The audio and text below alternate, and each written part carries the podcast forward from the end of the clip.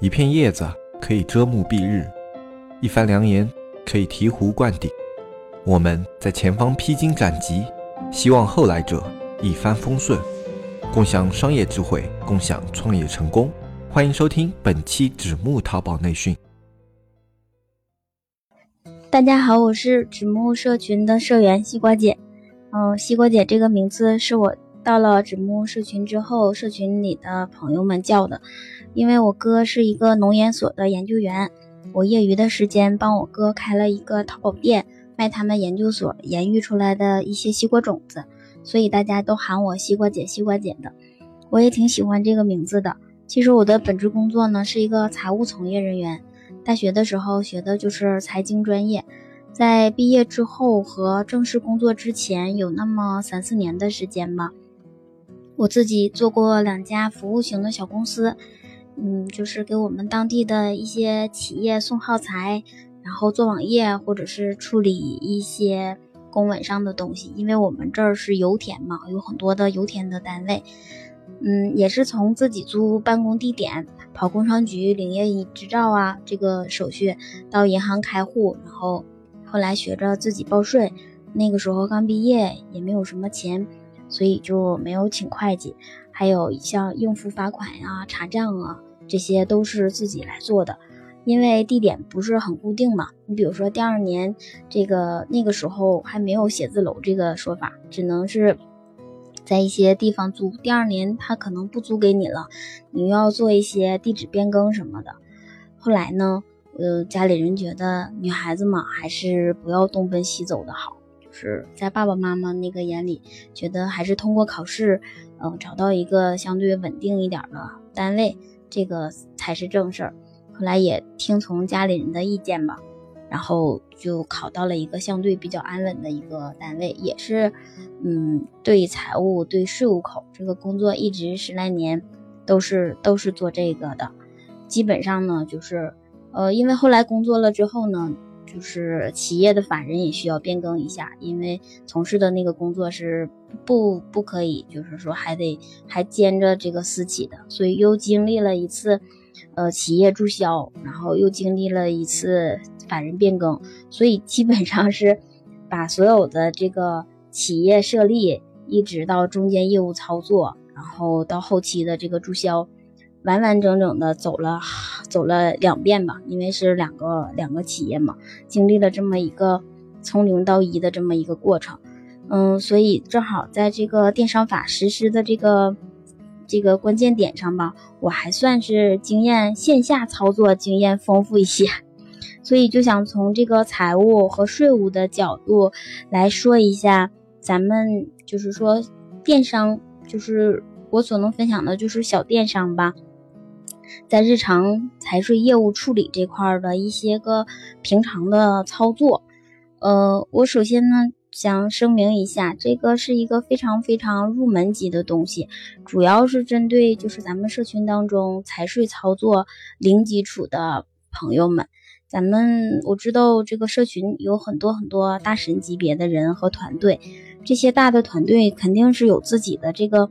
嗯，财务人员和特别完善的这个流程制度的，嗯，如果哪位大神听到了，可别觉得，哎呀，怎么分享这么这么这么简单的东西？如果有财税的高手听到这一段的话，你就自动跳过，跳过就可以了，因为真的是非常非常平常的一些日常的操作和分享，只是咱们的就是社员朋友们可能没有操作过，就会觉得它很神秘，其实真的是真的是没有什么的。嗯，这段时间社群里出现频率最高的词儿呢，就是营业执照这几个字儿。嗯，营业执照啊，是办个体呀，还是办公司？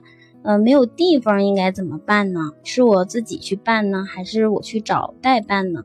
有很多很多这样的关于营业执照的问题。我把这些问题呢，都一个一个的整理好，发给小安。以后呢，大家就不用就是为了这种规则性的问题去去心烦了。我先简单说一下办营业执照的这个这个流程。嗯，营业执照的办理吧，你可以把它理解成一个孩子的准生证吧。可能年纪太小的人他都不知道这个准生证是干什么的。就是嗯，在我们很小的那个时候，嗯，那个时候生育还是比较计划，计划生育嘛，就是不能生那么多，所以很多地方生小孩是需要一些部门来批准的，就是准许你生了你才能生，不准你生宝宝的话你是不能生的。如果私自生了宝宝的话，那就是不能上户口，也不能上学，也没有办法享受国家的一些个待遇。这个和咱们的营业执照是很像的，就是你作为这个企业的法人代表，你可以。把这个企业想象成是你的孩子，你要想拥有这样的一个孩子，你需要到工商局去申请，说我要办一个企业。这个企业呢，有可能是公司，也有可能是个体户，还有可能是一些个呃非非企业单位。就比如说我哥的那个研究所，它就属于一个特别的那个。那个实体存在，它是属于研究所，它不属于企业，但是它也算是个体。嗯，也就是想告诉大家，办一个企业，它可能会有很多很多种的类型，但是咱们经常接触到的呢，就是公司和个体户，他们两个的手续基本上是差不多的。办公司要比办个体稍稍的麻烦一点。嗯，首先你要准备你的有效证件。什么叫有效证件呢？就是你的身份证不能过期，你的租赁合同必须在有效范围内，身份证。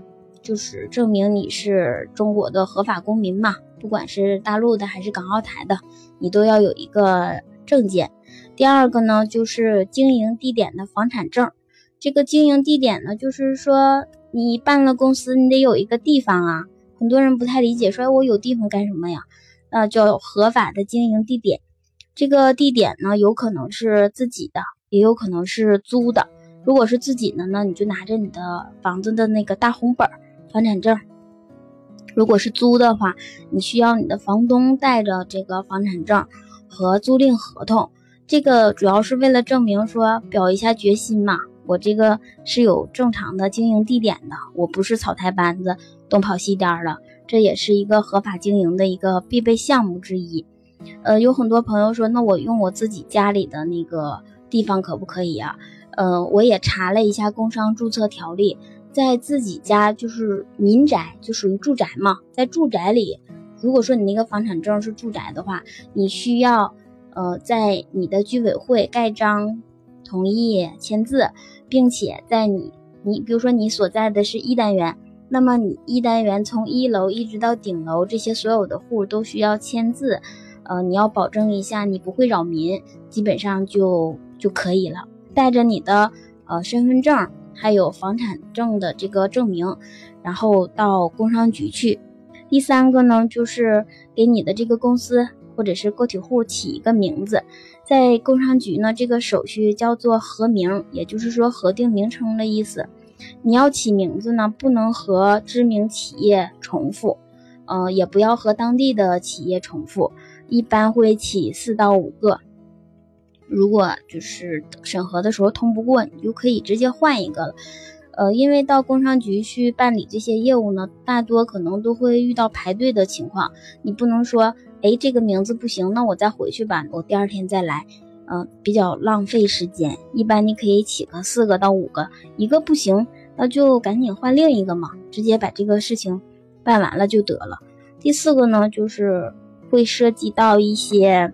嗯，经营范围的填写，在经营范围中呢，我的建议是，你可以是有多少写多少，尽量尽量多写，因为只有在呃营业执照设立的时候，你的这个营业范围是可以随便填写的。如果要是嗯以后再想那个添加的话，添加的每一条都是需要加钱的，只要不涉及到一些教育呀。印刷呀、新闻呀这些需要前置审批的一些东西，其他别的东西基本上你是都可以，都可以写在上面的。嗯，还有的人说，嗯，我是不是可以花点钱呀？花点钱找一个代办的公司处理了得了。嗯，我的建议是，其实，嗯，它没有那么麻烦。如果你自己想尝试一下的话，你是可以跑一跑的。在你的名字没有没有重复，营业地点呢也有，也真实合法。经营范围呢也合法，企业相关的资料基本上也就是就可以了。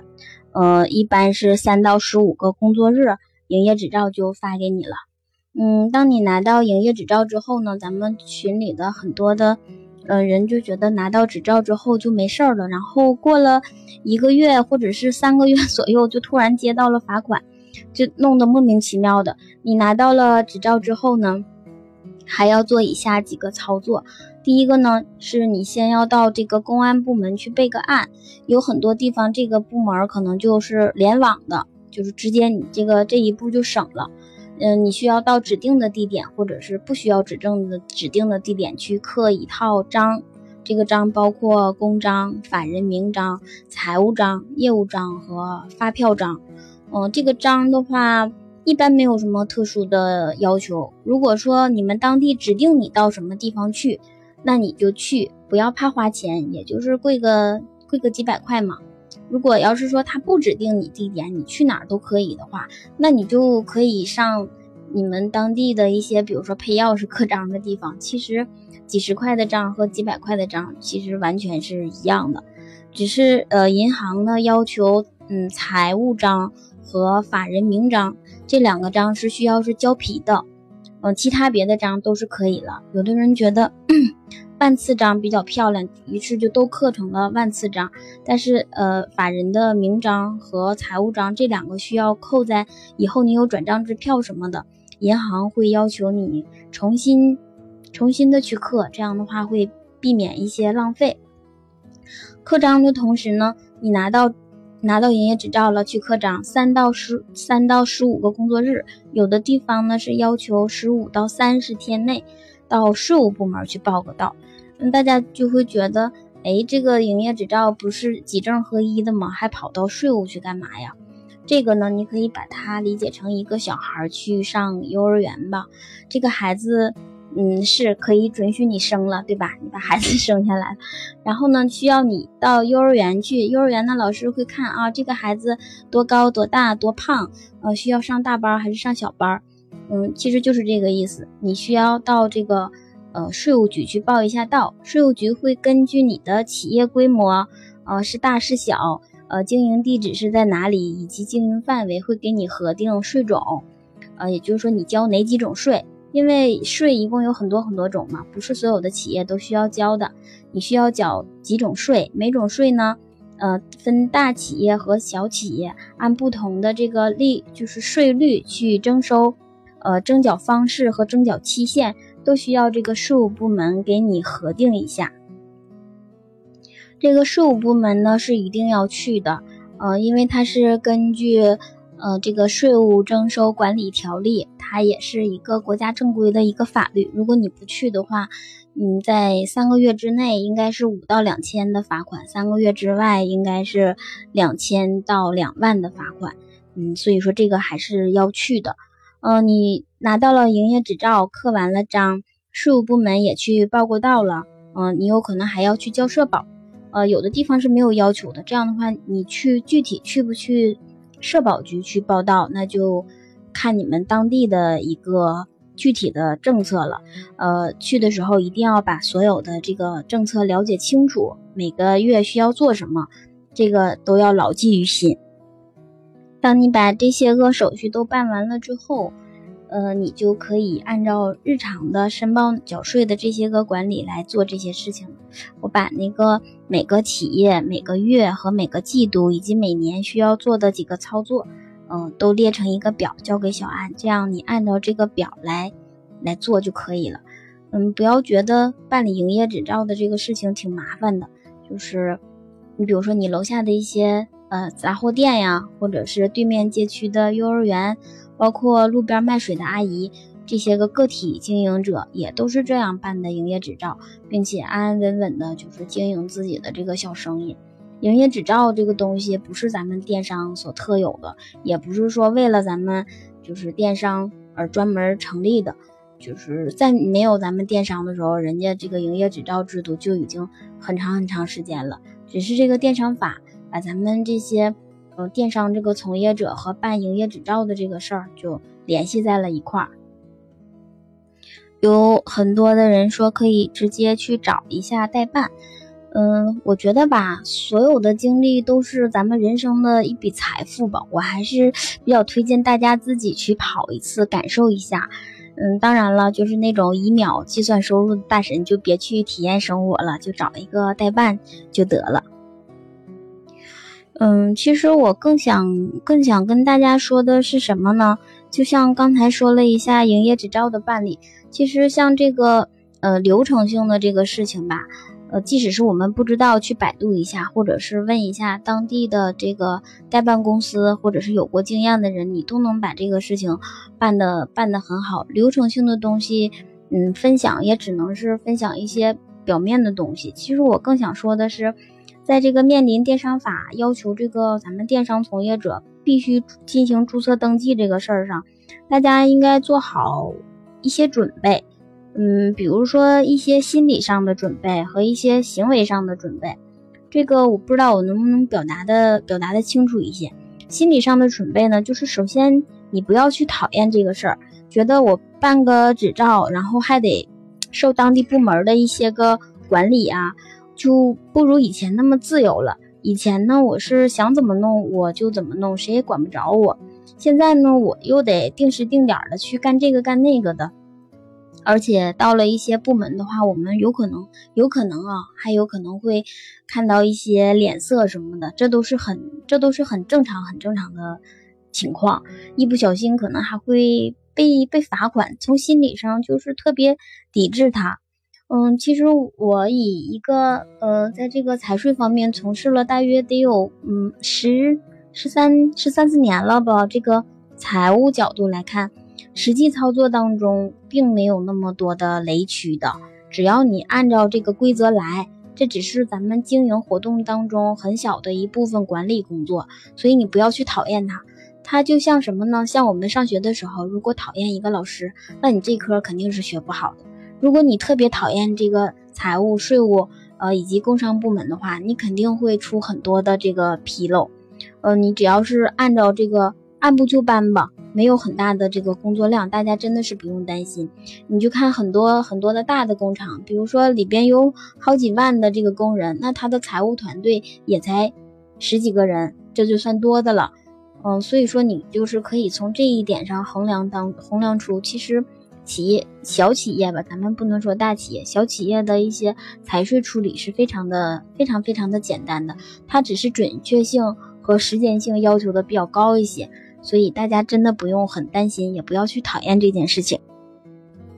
我身边呢也有一些做淘宝的朋友，嗯，在一起喝茶聊天的时候，他们也会说没事闲的嘛，嗯，非得非得要弄一个营业执照。其实这件事情应该怎么去理解呢？你比如说咱们做淘宝的话，经常会提到这个数据，数据对这个淘宝的这些运营的话是一个非常有重要性的一些。很多做决策的话，数据都是重要的这个标准之一。如果没有数据的话呢，就只能凭借着经验或者是碰运气做事儿。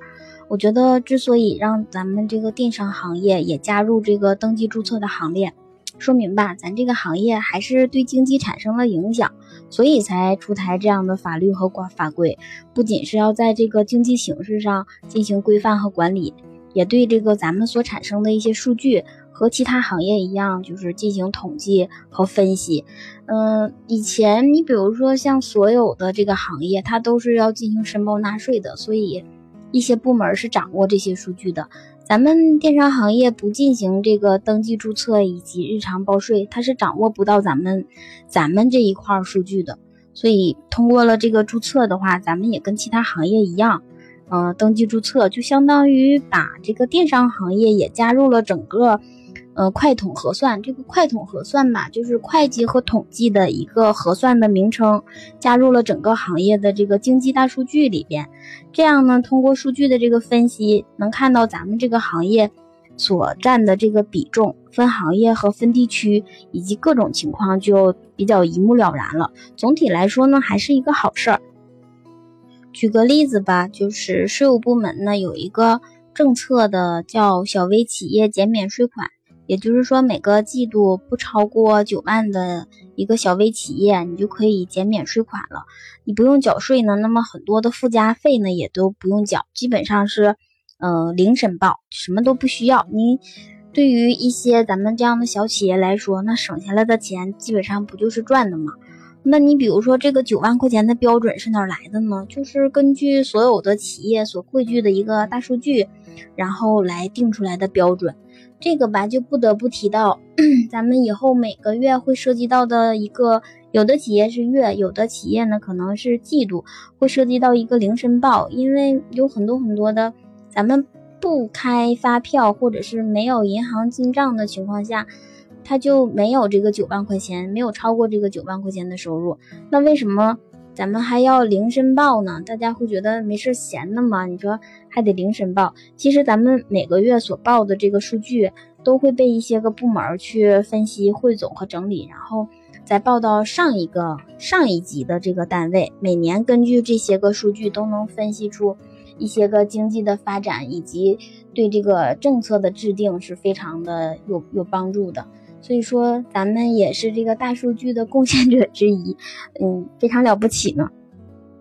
这个第二个呢，准备呢，就是行动上的准备。用我们东北的话说吧，就是你也是个有身份证的人了。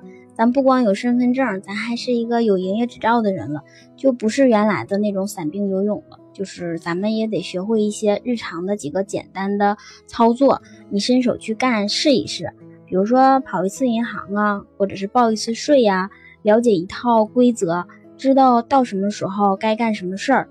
嗯，可能咱们大多数的人呢会去找这个代办公司，每个月几百块钱也比较省事儿。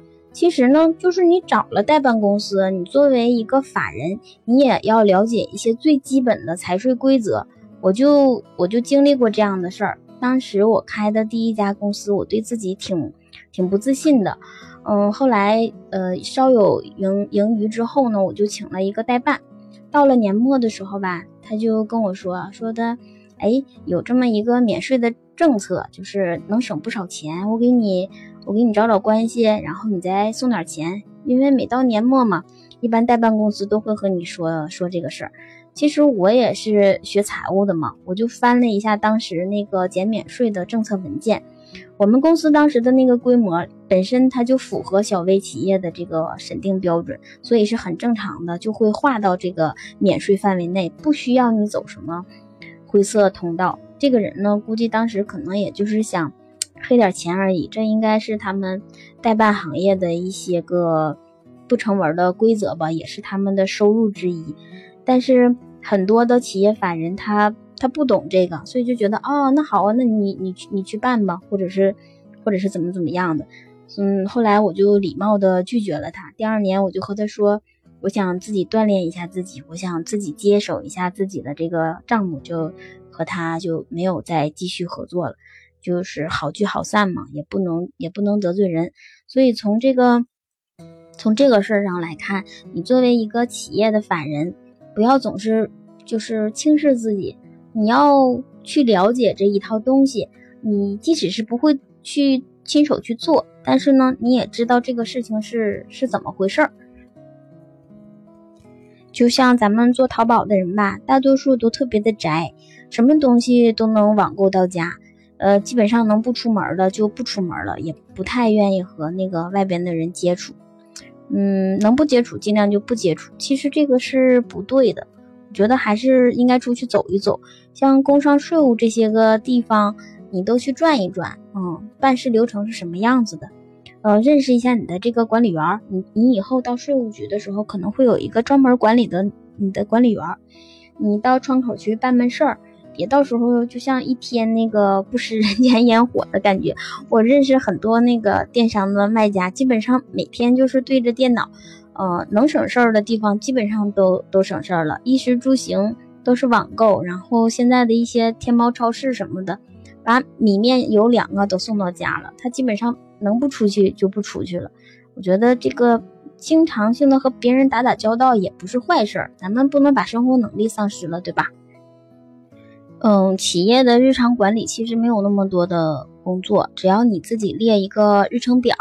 就是每个月需要干什么，每年需要干什么，呃，要固定的缴税比例和为什么要缴这些税，你都了解一下。你打出来一张纸，贴在你的电脑旁边，你每个月照着去做，就是操作一下，就不会出现什么问题。嗯，虽然我们这是黑龙江，咱们可能会存在一些地方性的政策差异。但是大体上要求都是统一的，比如说每个月一到十五号进行申报纳税，每年的一到六月进行工商局的网上年检，这些都是国家统一的，没有特殊的情况是不会变的。嗯，如果需要的话，你可以联系小安，我可以把表格放在小安那里。有代办的呢，你就安心的让代办去做这些工作，你定时定点的去督促一下他的工作嘛。如果你什么都不懂，当然是人家说什么就是什么了，你连分辨的份儿都没有。所以学一点基础的这个财税知识还是可以的。第二个呢，就是说要准确性要高，呃，需要一个代理记账的人，或者是自己家里人，您的你的媳妇儿去学一个代理记账，你把你家的这个账记下来。这种事儿呢，就是专业的事事儿交给专业的人儿，你不会呢，你也不要含糊不清的乱填写。因为你这边填写的数据，在你的这个管理部门都是要汇总的，最终会发现比对出数据异常，比对出数据异常之后呢，他还会回来找你，这样的话就会就会很麻烦。只要做好了这两点准备，呃，就是坚持上面我所说的这些个原则，咱们一些小的电商的财税问题基本上就解决了大半了，剩下的就是一些具体的操作。你按照规则的这个去操作就行了，也不知道说到这儿大家心里头是不是有点底儿了？嗯，最后说一个什么事情呢？就是淘宝那么难的事儿你都敢干，这点日常这个财税操作真的是挺不值得一提的。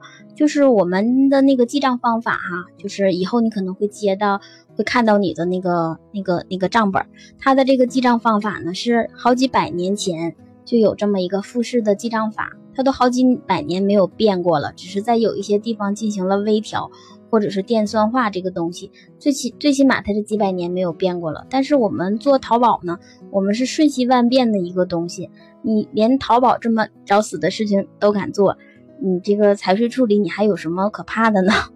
有什么问题咱们再随时沟通啊！也非常感谢那个纸木的小安，特别特别的辛苦，等我这个。录音也等了好几天，我这是也正好赶到了月末和月初，是一个会计最忙的时候，非常非常的对不起小安，嗯，大家再见。